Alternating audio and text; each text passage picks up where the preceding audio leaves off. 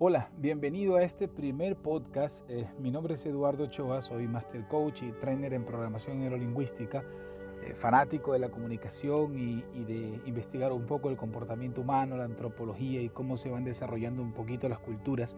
Y quiero darte la cordial bienvenida otra vez, eh, porque para mí es un verdadero placer estar aquí contigo, con ustedes y felicitarte porque el simple hecho de que estés buscando este tipo de información, de contenido de altísimo valor, ya hace de ti una mejor persona.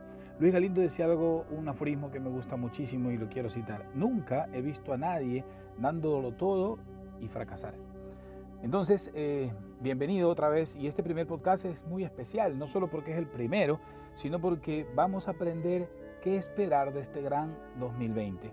Ha sentido víspera de este año una energía muy positiva, como si supiéramos de alguna otra manera que todo se va a solucionar y que todo va a salir espectacular en este nuevo año muy pocas veces he sentido esta energía. Quizás a, vísperas del año 2000 había una energía muy poderosa porque obviamente había un tabú del final del mundo y este tipo de cosas.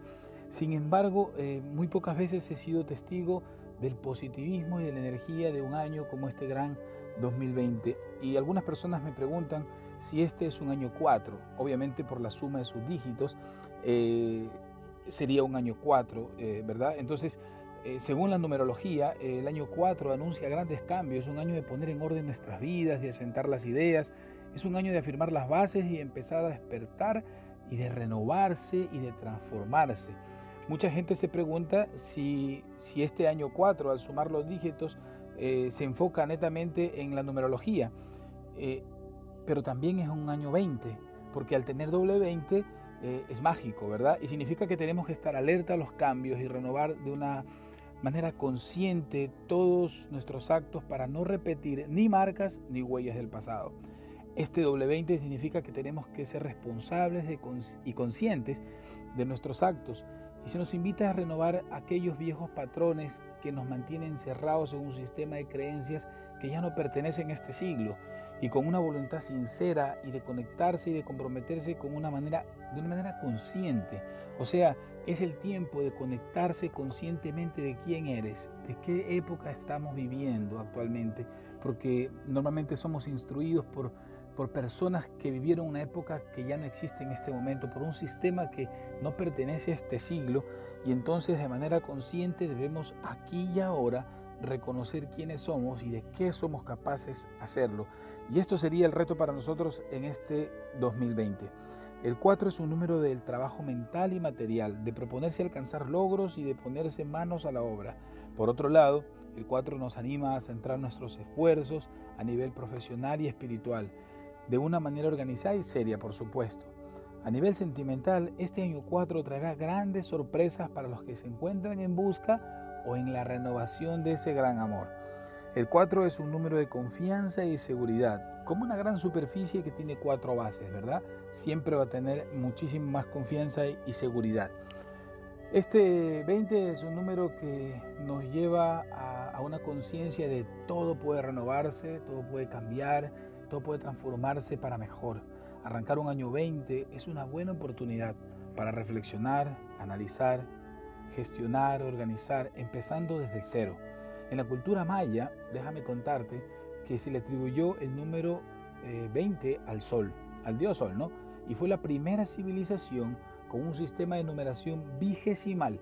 Los mayas idearon un sistema de numeración como un instrumento para medir el tiempo y no para hacer cálculos matemáticos. El tiempo, como ya lo entenderás y habrás reflexionado sobre esto, es muy relativo. Cuando te sientes atrapado en él, el tiempo puede ser uno de tus mayores enemigos cuando no te das cuenta de que tus miedos te hacen percibirlos de esta manera. El tiempo se encuentra en tu mente y estará para siempre mientras tengas las creencias que te están sumergiendo siempre en este tipo de conflictos. No podrás abandonar esta idea de tu mente mientras creas que la causa de todo lo que te ocurre en la vida está en factores externos o sigas buscando un culpable en el pasado. Aprende que el tiempo solo existe en tu mente, para que hagas uso de ello y que nada puede eximirse de tu responsabilidad. Creemos en el tiempo y lo vivimos como si se tratara de unos minutos u otras veces estos minutos se nos hacen eternos. Todo está en nuestra mente, cuáles son nuestros miedos, nuestras percepciones y qué está pasando con tu ahora en ese momento y de, eso dependerá pues el tiempo. Además experimentamos el tiempo como, como si fuera pasado, futuro, presente, aunque realmente pues esto no es real. Según Albert Einstein y algunos estudios en física cuántica, no existe el espacio ni el tiempo, sino el espacio temporal. Y además este puede curvarse y hacernos repetitivos varios ciclos en nuestra vida una y otra vez. Esto se debe a que si no aprendimos la lección, el universo en su sabiduría vuelve otra vez a hacernos pasar por el mismo hecho o la misma circunstancia hasta que podamos aprenderla por completo. Ahí me hace un poco recuerdo la canción de Julio Iglesias que dice, tropecé de nuevo y con la misma piedra. En ocasiones cuando no aprendemos de nuestros actos, de nuestros hierros, se vuelve a repetir. Siempre que pasa algo en nuestras vidas, si no tomamos un gran eufemismo, entonces las cosas se van a volver a repetir constantemente. Y si aceptamos con sabiduría que hemos aprendido la lección, y no, y no nos aferramos a lo que sucedió en el pasado, pues ya que el pasado no existe, literalmente eh, no existe, fue algo, es algo que recuerdas, pero que temporal y físicamente ya no está. Entonces es cuando surge la magia, ¿no? La oportunidad de renacer, de reinventarnos y de modificar el rumbo de nuestras vidas. Es el principio de tu verdadero camino y solo tienes que querer hacerlo. Es lo único que necesitas hacer porque todo lo que necesitamos para vencer nuestros desafíos, patrones limitantes, ya vino con nosotros, ya está instalado dentro de nosotros. Sí, tenemos todo para ser felices y alcanzar cuanto deseemos en esta vida. Así que el 20 te dice, hazlo, ¿verdad? Entonces, pero ya hemos hablado del 4, ya hemos hablado del 20, pero si hablamos de un año 2020, o sea, 2020, también podemos hablar del 40. Y basado en la numerología, me encanta porque según la numerología y la ciencia de los números, obviamente, el 40 significa emotividad, amor propio, el nacimiento del self, ¿verdad?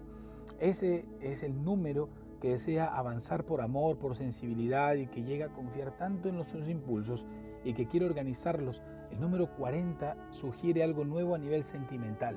Así que este año, para las personas que no han desarrollado mucho la parte sentimental, es importantísimo fomentar mucho tu parte espiritual, tu lado sentimental, tu sistema eh, de emociones, ¿verdad? Y entonces tu sistema límbico, activarlo porque es un año que te va a guiar muchísimo lo sentimental, lo espiritual. Es la apertura del amor propio, el momento de encontrar lo que buscamos y de saber quiénes somos. Es un buen tiempo para entrar en una relación o de dar una mayor calidad de amor en una relación ya existente. Hay que estar preparados para amar y ser amados. Es un tiempo de amor, de dar, de familia. Es un año muy, muy productivo en cuanto a lo sentimental y en cuanto a lo espiritual y emocional. El 40 también da gran importancia al plano espiritual. Cuenta con un gurú, una guía interior que nos orientará en nuestras decisiones. Es tiempo de replantearnos nuestras creencias en el plano espiritual. Sabes que muchísimas veces o muy pocas veces las personas se plantean su plano espiritual, porque lamentablemente la sociedad que te rodea cuando habla de espiritualidad habla de religión y es donde pues convergen algunas hipótesis y algunas cosas que pueden eh, ser contraproducentes en cuanto a tus creencias. En los evangelios todo se resume en amor, por ejemplo, en eh, amor a nuestro prójimo a semejanza del, del amor propio y amor a Dios con toda la estructura del amor. Es el tiempo donde llega la renovación para confiar más en la capacidad y en la calidad de amor empezando por armarse uno mismo, por supuesto, y esta calidad de amor ha de ser cultivada de manera constante para hacer lazos fuertes con la familia y duraderos. Se avecinan cambios favorables. No tengas miedo de sentirte libre, de expresar los sentimientos y sobre todo lo que piensas. Por lo tanto, este año 2020 es un año de grandes cambios, pero primero internos y luego externos, de abundancia temporal y espiritual y sobre todo de amor propio y de amor a la familia pues con esto me encantaría desearte un feliz, feliz 2020, eh, que, puedas realmente reencontrarte este año con toda la energía que está en nuestro entorno, cambiar tus creencias con, con, respecto a la parte espiritual y emocional y dejarte llevar por tus instintos, por lo que dicta tu corazón normalmente. Pues nos vemos eh, el próximo enero para evaluar cómo nos ha ido este año 2020 y el inicio de una nueva década.